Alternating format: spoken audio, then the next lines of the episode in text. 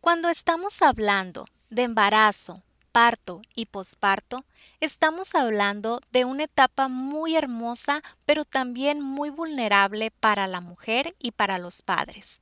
En Nutriéndonos Podcast estamos abriendo un espacio para que esas voces se puedan escuchar. Bienvenidos a otro episodio. Esperemos lo disfrutes y lo puedas compartir con alguien que le pueda servir.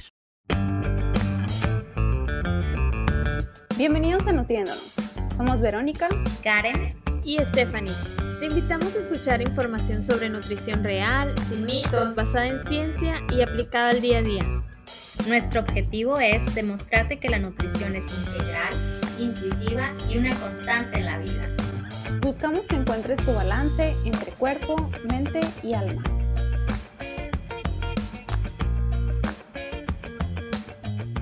Bueno, el día de hoy vamos a hablar de una etapa que viene después del parto, en la que a veces te cuentan que es puro amor y ternura y momentos mágicos y a muchas mamás no les platican la realidad de lo que se vive en la etapa de posparto.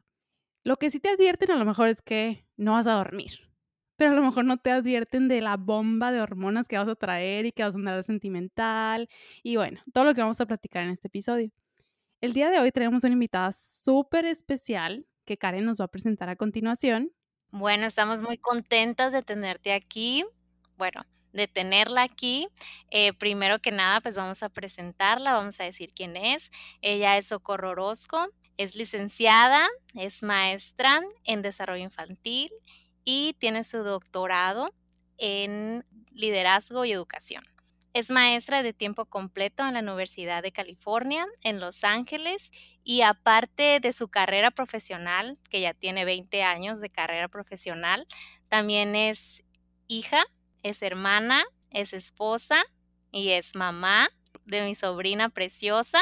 Bienvenida a este espacio que, en el cual ah, queremos escucharte como mamá y con esa voz de mamá que compartas tu experiencia en la que estuve presente, pero como persona ajena, queremos aclarar que nosotras, Verónica y yo, no somos mamás, pero estamos muy relacionadas eh, en este tema, en nuestra carrera, pero queremos que una voz de mamá nos comparta la experiencia.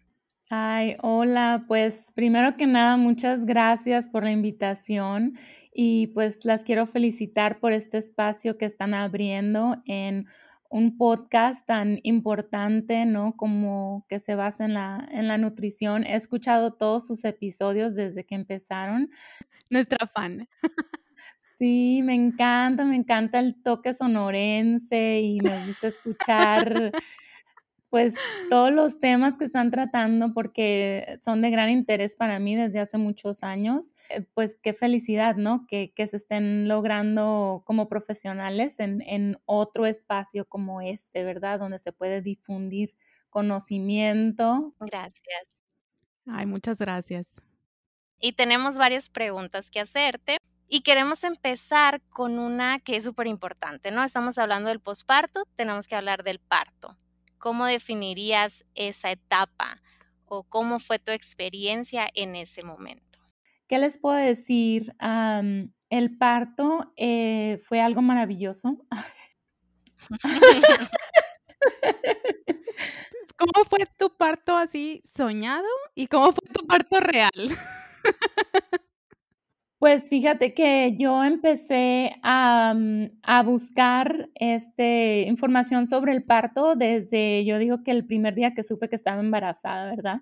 Porque eh, hacemos mucho énfasis, se hace mucho hincapié en, en, en el parto, ¿no? Porque puede ser algo doloroso y pues es algo nuevo que va a transformar tu cuerpo. Entonces yo mm, como libros yo no los leo, yo me los como. yo como libros, son parte de, los de, horas. de mi alimentación. Este, y personas que me aman con muy buenas intenciones eh, me pusieron ciertos libros en, en frente de, de, mí y otros que yo busqué que se enfocaban en, en el parto. Ah, a mí me interesaba que fuera algo de la manera más natural posible Eh, sabía que quería que fuera en un hospital, pero que fuera lo más natural posible, sin, sin, pues la, la verdad es que yo no quería que, yo no me quería ver conectada a máquinas, ¿verdad? Me daba mucha ansiedad, me causaba mucha ansiedad imaginarme un parto así, ¿no? Y pues busqué y leí mucho sobre los partos naturales, Mm, las, las maneras que lo puedes hacer aquí. Cuesta bastante dinero aquí en Estados Unidos tener un parto natural, ¿no? o sea, me salía más barato tener a mi bebé en el hospital que, que contratar a una dula y, y a una partera, ¿no? Una midwife que dicen en inglés. Entonces, yo me lo imaginaba de lo más natural posible Ahora los hospitales tienen la práctica de pedirles a las mamás que hagan un plan de parto. Y yo pues hice mi plan mm, con mi mente abierta, ¿verdad? Como a los ocho meses, la verdad, dejé de leer. Ya dije, mi cuerpo va a saber qué hacer, le tengo que tener confianza porque pues pueden pasar mil y una cosas en el parto y pues al imaginarme lo peor, ¿no? Al, Soltaste. Me, claro. Dije, ¿sabes qué? Hay cosas que yo puedo controlar y hay cosas que no. Esto yo no puedo, no puedo decidir muchas de las cosas que pueden pasar en el parto, así es que dejé de leer y decidí tenerle confianza a mi cuerpo y a mi equipo de médicos, ¿verdad? A mi familia. Y pues como yo me lo imaginaba, no te puedo decir exactamente así lo quería. Mm, sí terminé poniendo, poniéndome la, la, la epidural, que yo ya tenía como más de 24, como unas 26 horas en el parto y no dilataba. ¿Pero cómo? no sé, por eso le tienes que tener confianza. No. no. hasta me puse chinita, dije, qué horror. Sí. Más de como 26 horas y, me, y yo sentía como que ya, esto tiene que ser lo máximo, ¿no? No puede, ya, ya debe de ser, ya debe estar lista ahorita para, para que nazca. Así se siente ya, así me dijeron que se sentía y ya viene. Sí, ah, me dicen después de 26 horas que tengo dos centímetros y medio. En 10 horas dilaté medio centímetro nada más. Y acepté, acepté que me hospitalizaran y que me pusieran la epidural porque era la única condición para quedarme en el hospital, porque si no era ir a mi casa y, seguir sea, los, la labor de parto con mi esposo, ¿no? Y yo. Y pues ya dije, no, creo que aquí ya necesitamos intervención. y ya una vez que me vi conectada, una vez que me pusieron la, la, temida inyección, ¿no? En la espalda, que la verdad yo no sentí nada. No sentí absolutamente nada y después de la inyección, no, pues, pues imagínate. sí. Sí, fue como un pinchoncito de una aguja.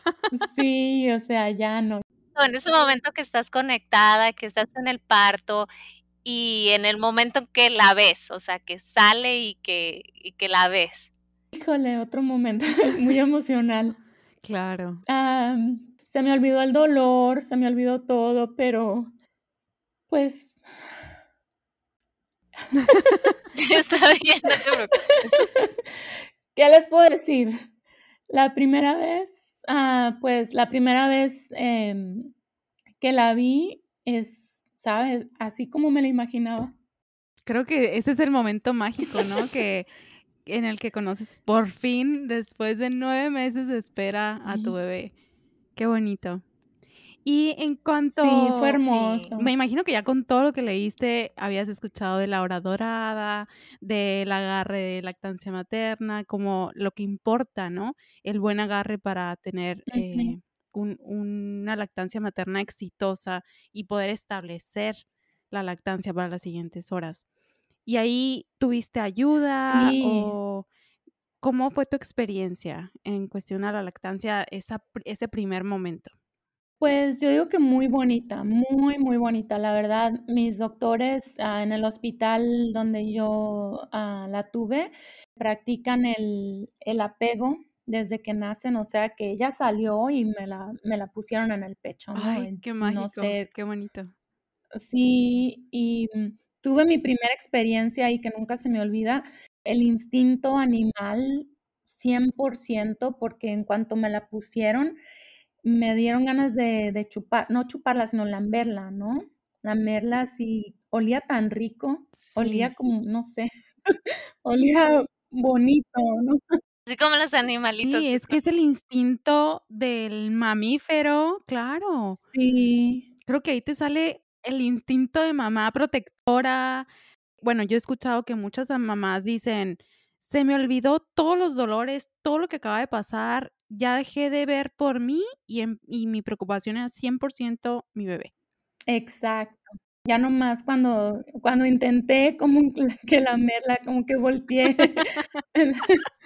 me dio pena, volteé a ver, volteé a ver quién me estaba viendo. Este, porque sí, como que mi parte civilizada y mi parte animal como que se encontraron y, y dije, bueno, no sé si esto sea apropiado. Qué impresión. Sí, Presión social también, ¿no? O sea, como no poderle hacerle caso a ese instinto por la presión social que todos te estaban viendo, que tenías a doctores, Sí, enfermeras, tu familia. Claro. pues Sí.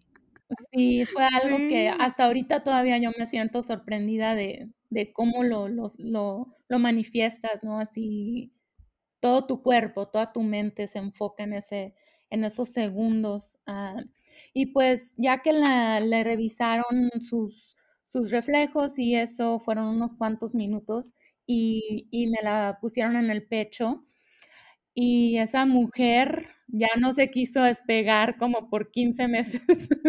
Ella se pegó y, y ya no, ya dijo, de aquí soy. ¿Fue un agarre correcto desde el inicio o batallaste?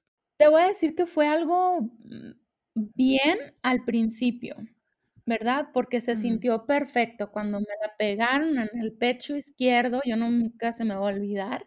Fue perfecto, o sea, no, no sientes nada, pero pues yo también estaba bajo un nivel de, de estrés, de adrenalina, De medicamento. medicamento, y pues yo dije, ay, qué precioso, esto ni duele, esto, ¿por qué hacen tanto escándalo si esto no, no duele, esto es maravilloso?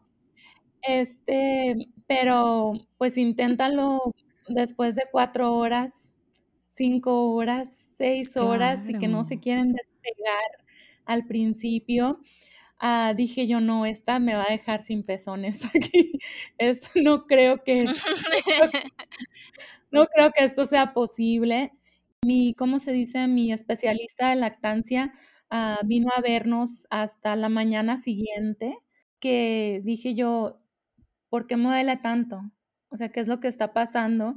Apenas nació anoche y yo siento como que me está destrozando el alma, ¿qué qué es esto?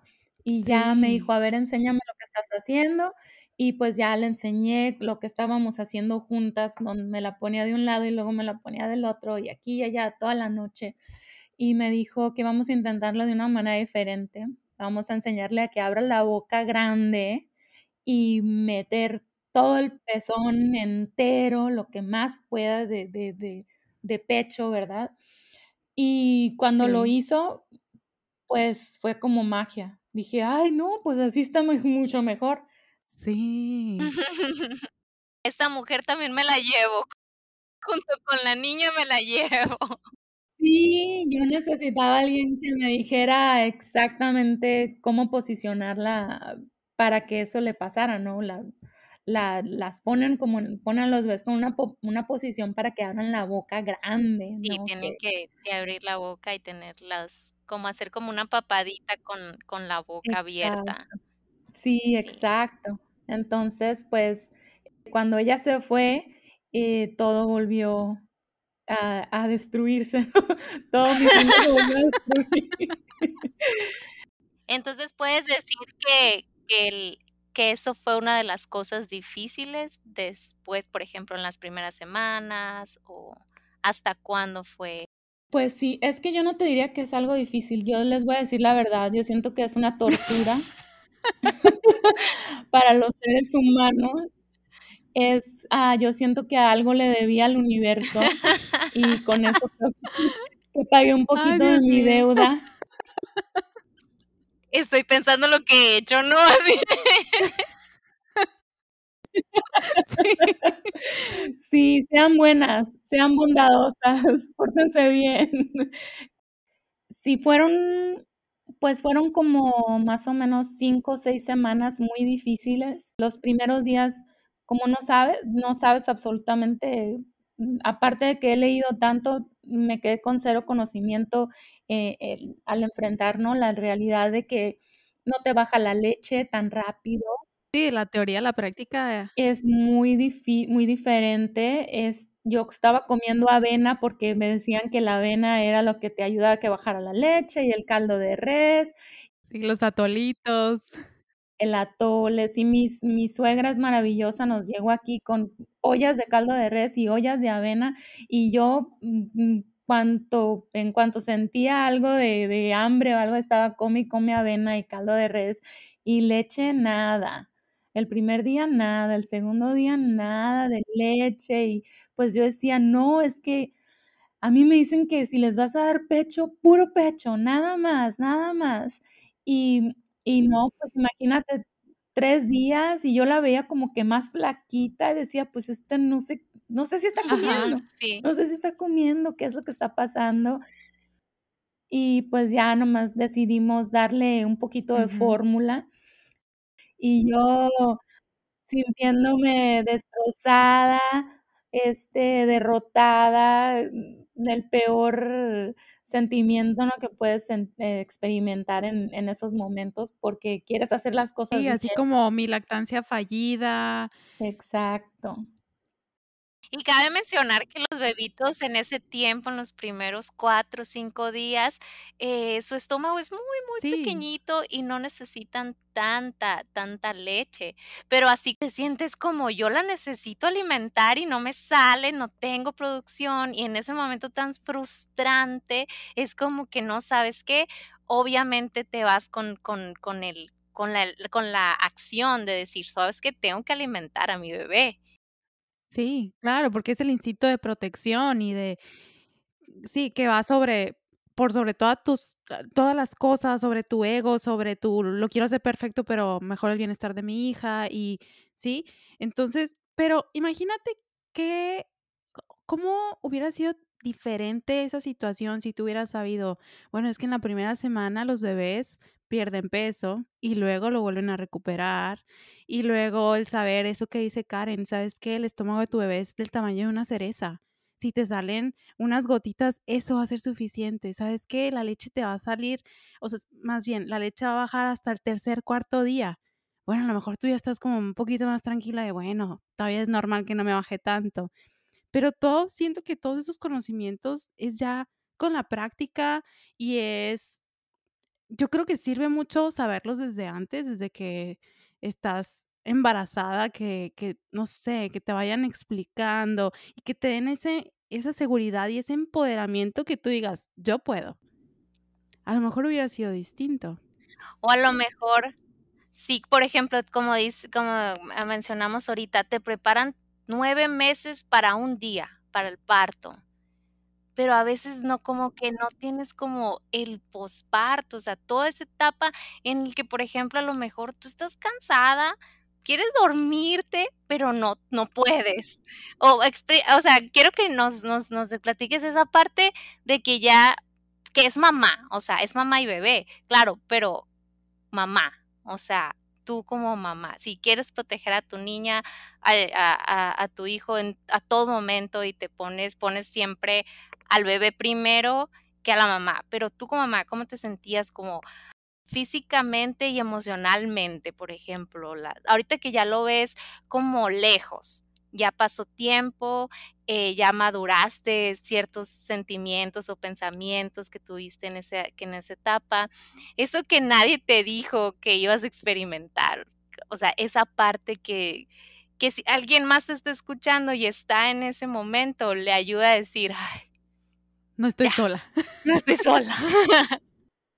Sí, este, pues, am, pues eso que están ustedes platicando de los, la fisiología de los bebés y, y los cambios em- em- emocionales, yo leí sobre eso, pero una vez que estás ahí, es como, es como algo que tú tienes Sí, que, que construir, ¿no? Por ti misma, es como hacer ejercicio. Yo sé que si hago ejercicio, mi cuerpo, mis músculos se van a desarrollar más, van a crecer, pero hasta que estoy haciendo el ejercicio y siento como el dolor y que, que te quema y eso, es cuando, cuando tú dices, bueno, aquí es el momento Sí, donde estoy creciendo, ¿me entiendes? Y como que si no tienes un entrenador, lo tienes que desarrollar tú misma. claro. Sí, sí. Entonces, pues para mí emocionalmente como mamá fue es esa contradicción de que es algo maravilloso, que te sientes tan bien y a la vez tan mal que, no puedes no puedes, ah, ¿cómo se dice? Eh, reconciliar esos 2 sentimientos bien encontrados. Eh, yo al al tercer día fue cuando me bajó la leche, que me sentí como que la Mujer Maravilla, ¿no? Qué Dije: "Ya tengo impresionante, leche, sí. Sí. tengo leche, tengo leche", ya, uf, ya. Quiero decir hasta una mala palabra, así como que ya chingamos, yo, ya chingamos, ya tengo leche. Pero a la misma vez cerraba mis ojos 2 segundos y oía voces, oía a la niña llorar y la veía y no estaba llorando. Entonces dije yo: "¿Qué qué?". O sea, me estoy volviendo loca, ¿qué está pasando? Y voy con mi esposo y le digo: "¿Sabes qué? Agárrala, me tengo que dormir". Sí, porque ¿cuántas horas o días tenías sin dormir?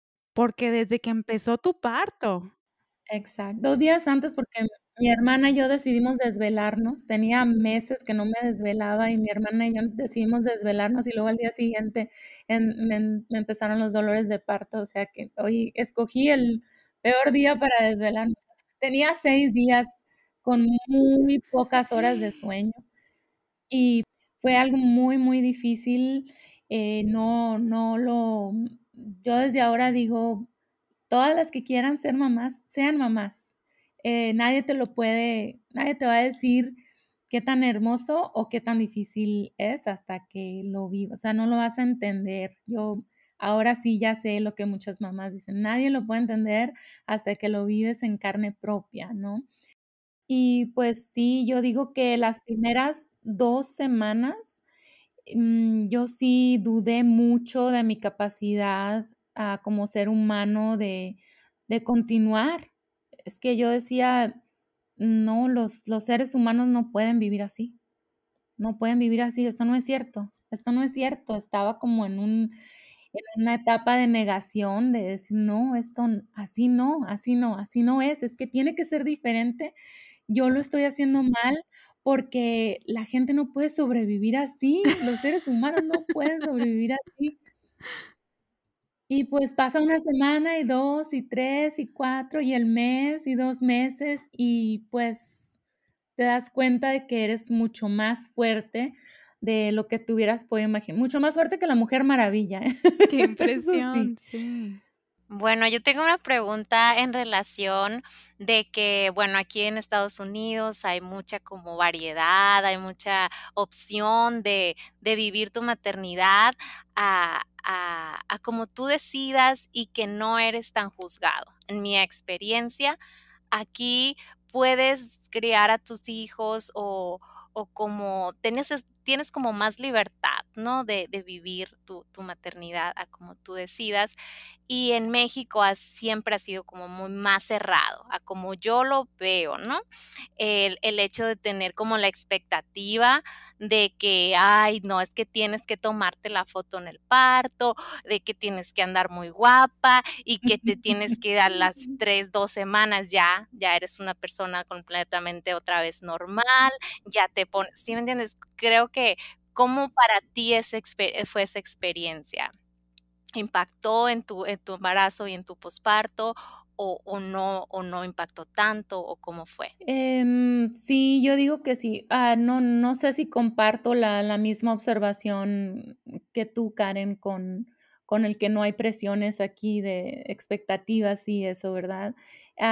Yo creo que yo me enfoqué mucho en ignorar mucho muchas de esas esos mensajes que ves en en los redes en las redes sociales, eh, con familiares, ah, no, de hecho, yo casi no tengo fotos de embarazada, yo creo que tendré unas 2 o 3, em, algunas que salieron en en el en los baby showers, eh, pero no, muchas así no.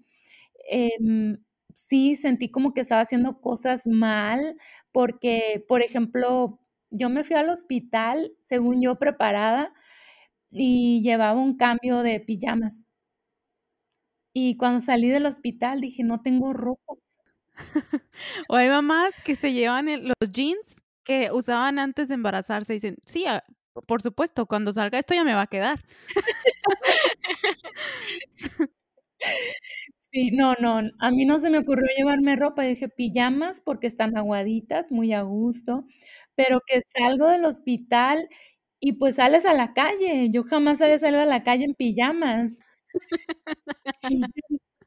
Qué incomodidad siento ahorita de que la gente vaya a pensar algo, ¿no? De de que mira esta, ni siquiera ropa trajo a su a su parto, ¿no? Y, eh, sí sentía la presión como que: "Ay, quiero que se vea bonita mi bebé, que tenga la ropa bien", em, mm, sentía como más, yo creo que la presión de de de que fuera algo sano, ¿verdad? Porque yo me he involucrado mucho en lo que es vivir una vida Sí. sana, El em correcto de desarrollo infantil, claro. O sea, que es lo que vives día a día.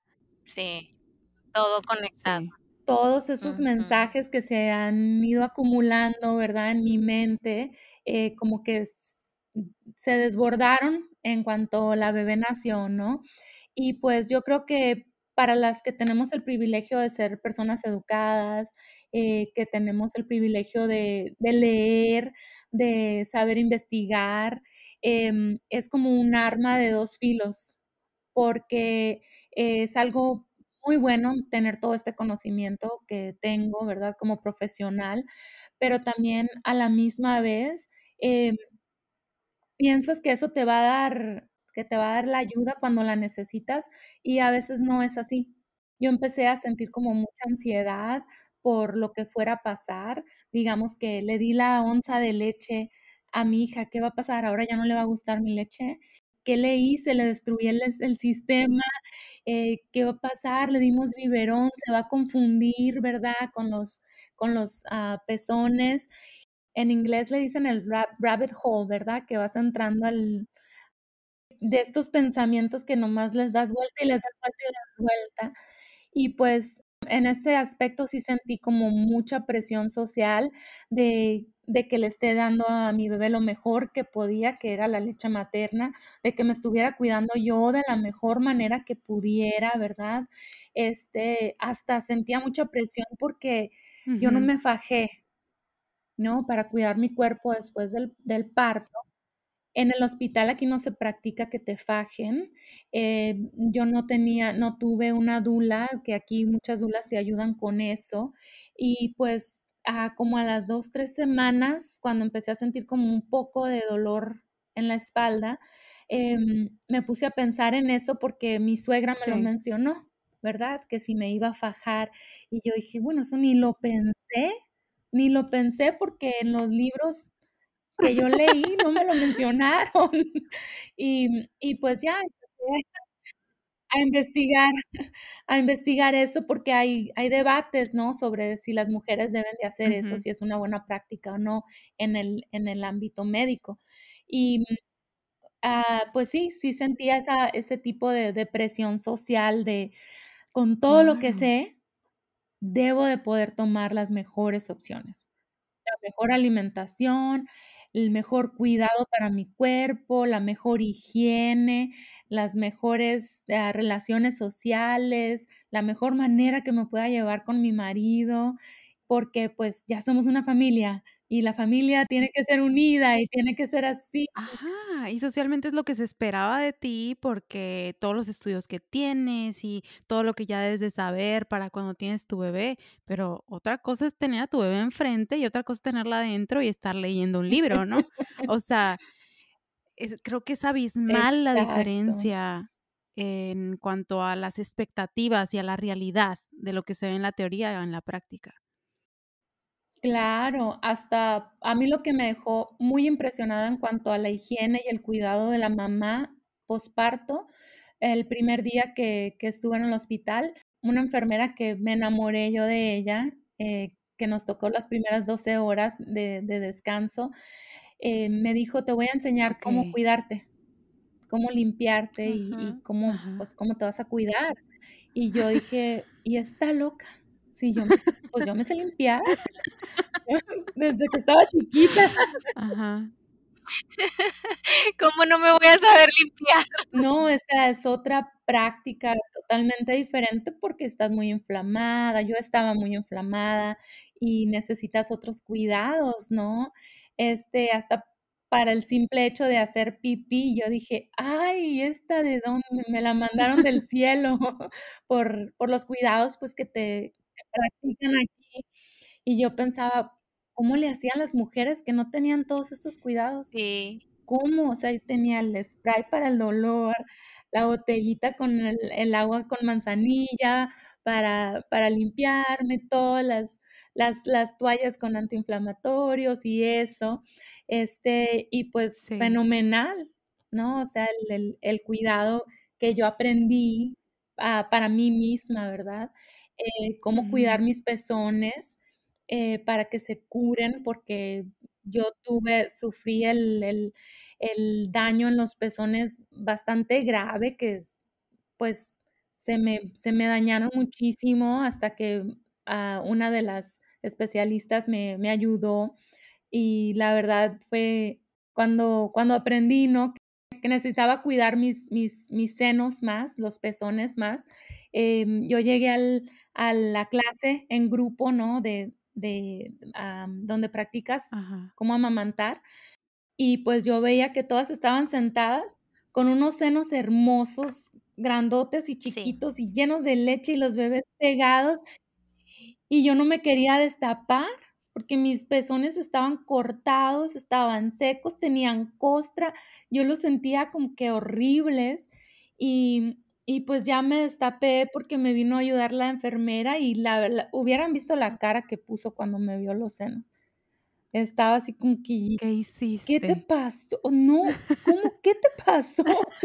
Y yo: "Pues, no sé". ¿Tu bebé nació con dientes?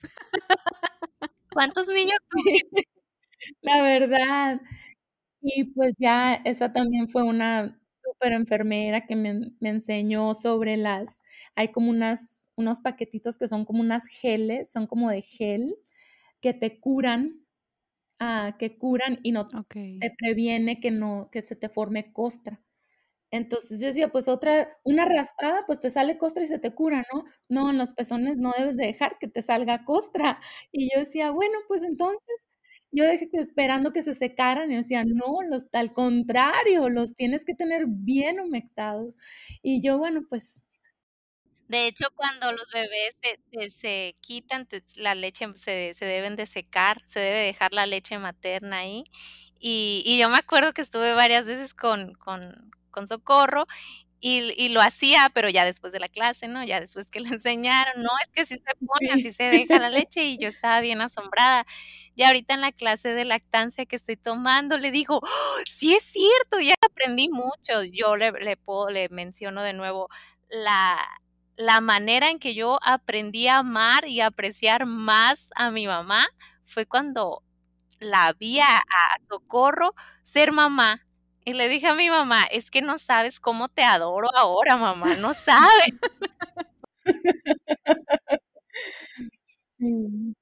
Cuanto a tu experiencia, em no sé cómo, cómo decirlo, porque dicen que es como una sensación también como de soledad, que puedes tener a tu bebé 24/7 pegada a ti, pero a la vez tienes una sensación de soledad porque sabes justo lo que estabas platicando, que nadie sabe por lo que estás pasando hasta que lo vives. Entonces es como difícil de explicar y entre la, la- el, remolino, no, el remolino de hormonas que traes, de que te suben y te bajan ahí como que las emociones y que andas sensible y todo esto, ¿cómo te fue a ti con eso? ¿Tuviste como una red de apoyo?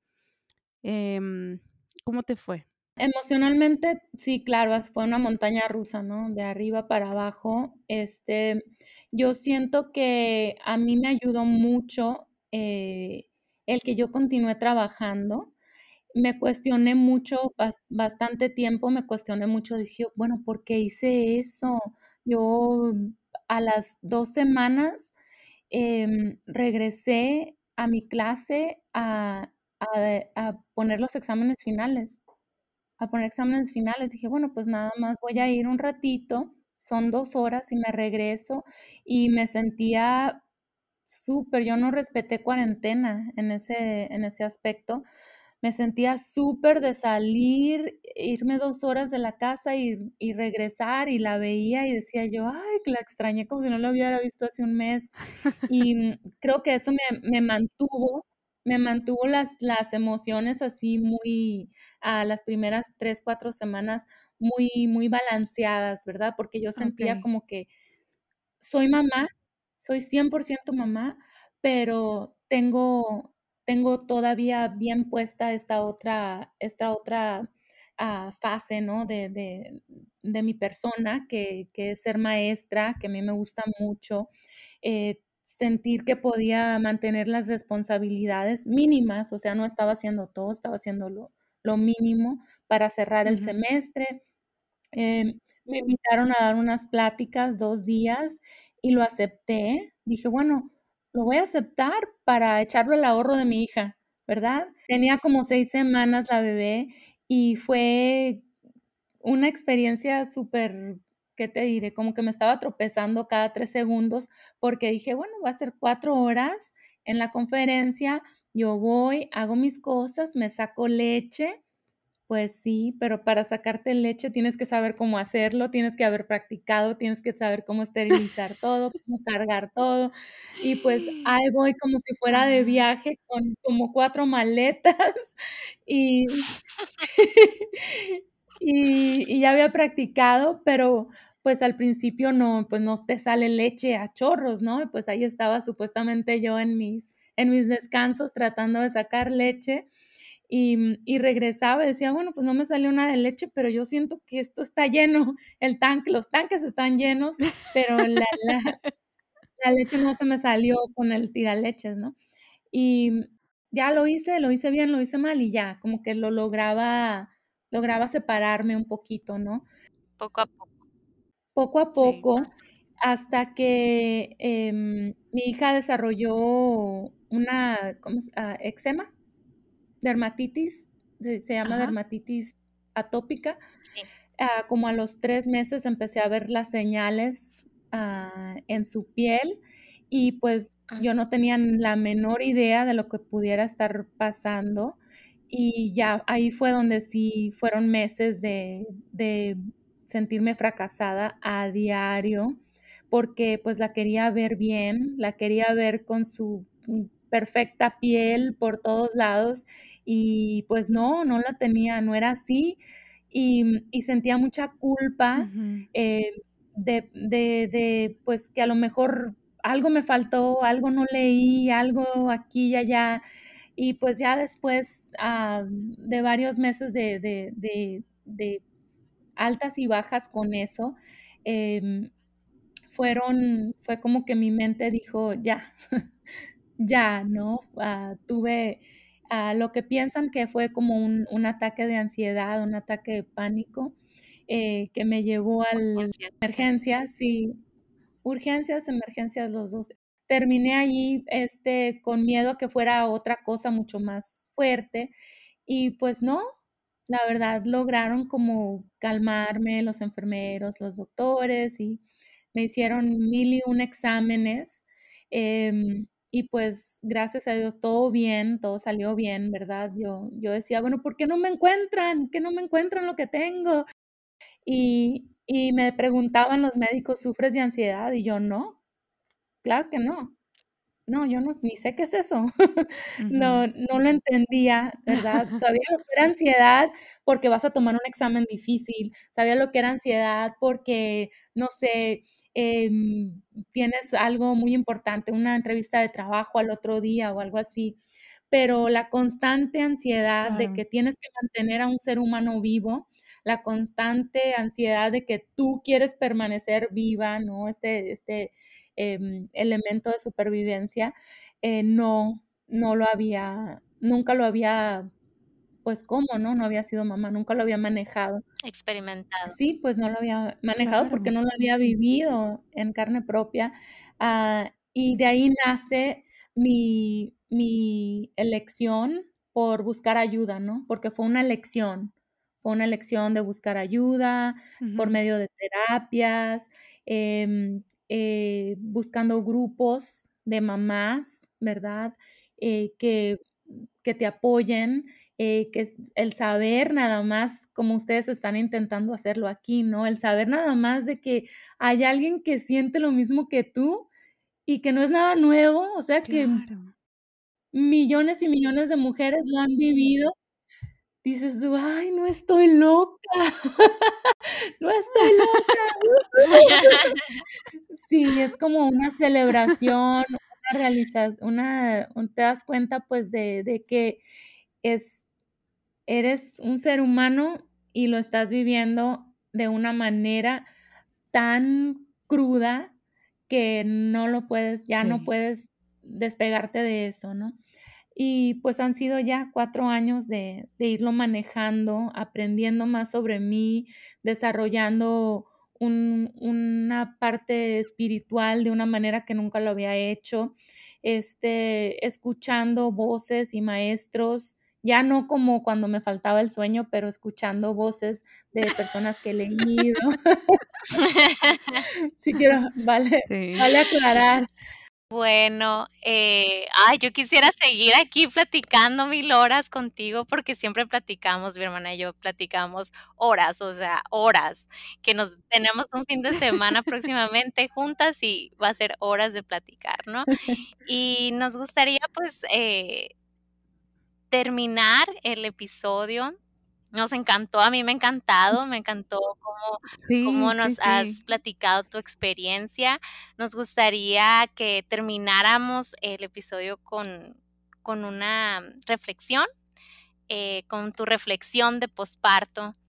¿Qué te gustaría que te hubieran dicho que ibas a sentir y que era normal o que te iba a pasar? eh, que te hubiera ayudado y te hubiera dado un poquito más de paz de, ok, esto es normal, va a pasar, es una etapa, em, es la etapa de posparto que a veces puede durar la cuarentena, a veces pueden durar seis meses, a veces años que estás en posparto y, y todavía no procesas a lo mejor la O los sentimientos, ¿no? Que te quedan. Ajá, claro. ¿Qué te gustaría a ti compartir que te gustaría haber eh, sabido en, esa, en ese tiempo? Mm, pues, ay, tengo una lista muy grande, pero enfoquémonos en, am, yo digo que cómo hablarme bonito es, es la número uno. Cómo hablarme bonito Ay, desde después importante. de que, de que nació mi bebé, ¿verdad? Porque em, mm, uno se puede cuestionar muy fácilmente. Hay muchos mensajes sociales, muchas presiones sociales que te hacen cuestionarte, pero cómo hablarme bonito, eh, yo sabía hacerlo, pero con otras cosas, ¿no? Cuando voy y corro 10 millas, me hablo muy bonito, tú puedes, tú puedes, tus piernas pueden, pero como mamá lo aprendí. Igual así me hubiera deseado poder yo decirme, lo voy a lograr, lo voy a lograr, voy a, voy- me va a salir leche, me va a salir leche, vas a ver, vas a ver, lo vamos a lograr. Este, Sí, yo aprendí a decirme ya con terapia y todo, mi cuerpo le va a dar a mi hija lo que ella necesita, ¿verdad? Y me lo repetía y me lo repetía como un mantra pero si hubiera deseado el poder saber decirme, hablarme a mí misma mm, con más ternura, ah, con más porras, ¿verdad? Eh, en vez de estar esperando a que la doctora me dijera, a que la enfermera me dijera, a que me dieran ah, las, las nociones de que las cosas iban bien, ¿me entiendes? Hasta en el parto, ¿no? Yo estaba completamente esperando que ellas me dijeran cómo hacer, qué hacer, eh, cuándo, porque pues yo no sentía nada, ¿no? Lo que está en nuestras mentes, pues, o sea, nuestra propia, nuestro diálogo, ¿no? Nuestro propio diálogo, creo que para mí ha sido lo más revelador ah, como mamá y que yo pienso que le puedo enseñar a mi hija, ¿no? Porque pues es mujer. Claro, y esto aplica en completamente todos los aspectos. Desde soy mamá y puedo con este brote de crecimiento, soy mamá y puedo con esta noche de insomnio, soy mamá y puedo con este cuerpo que todavía no vuelve a la normalidad, entre comillas, ¿no? Y, a veces que te sientes como... Porque es normal. Exacto. Sí. Exacto, que es completamente normal. Un cuerpo que acaba de dar a luz a un ser, no puedes esperar que de la noche a la mañana vuelva a la normalidad. Y todo ese, esas porras que tú te echas, creo que eso aplica en básicamente toda la maternidad. Sí. O sea, yo puedo con este berrinche y yo puedo con, con la introducción de las papillas y yo puedo, ay, yo puedo, yo puedo, yo puedo. Y, y el echarte porras tú misma, qué importante, nunca lo había pensado así, ¿sí? Es clave. Al final es aceptarlo, ¿no? Que no sabes muchas cosas y, y ya, aceptar aceptar las cosas. Pero que vas a aprender. Sí, claro.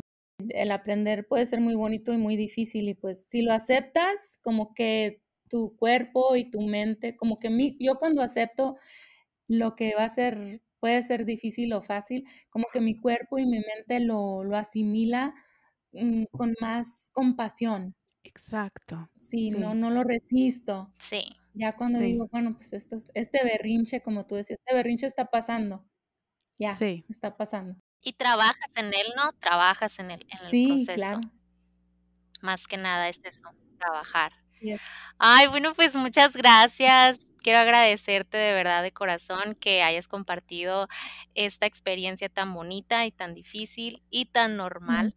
Em, que han tenido muchas mujeres durante la historia de la vida y que van a seguir teniendo muchas mujeres. Esperemos que algún día nosotras también podamos hablar desde ese, desde ese lugar y mucho más, con más experiencia.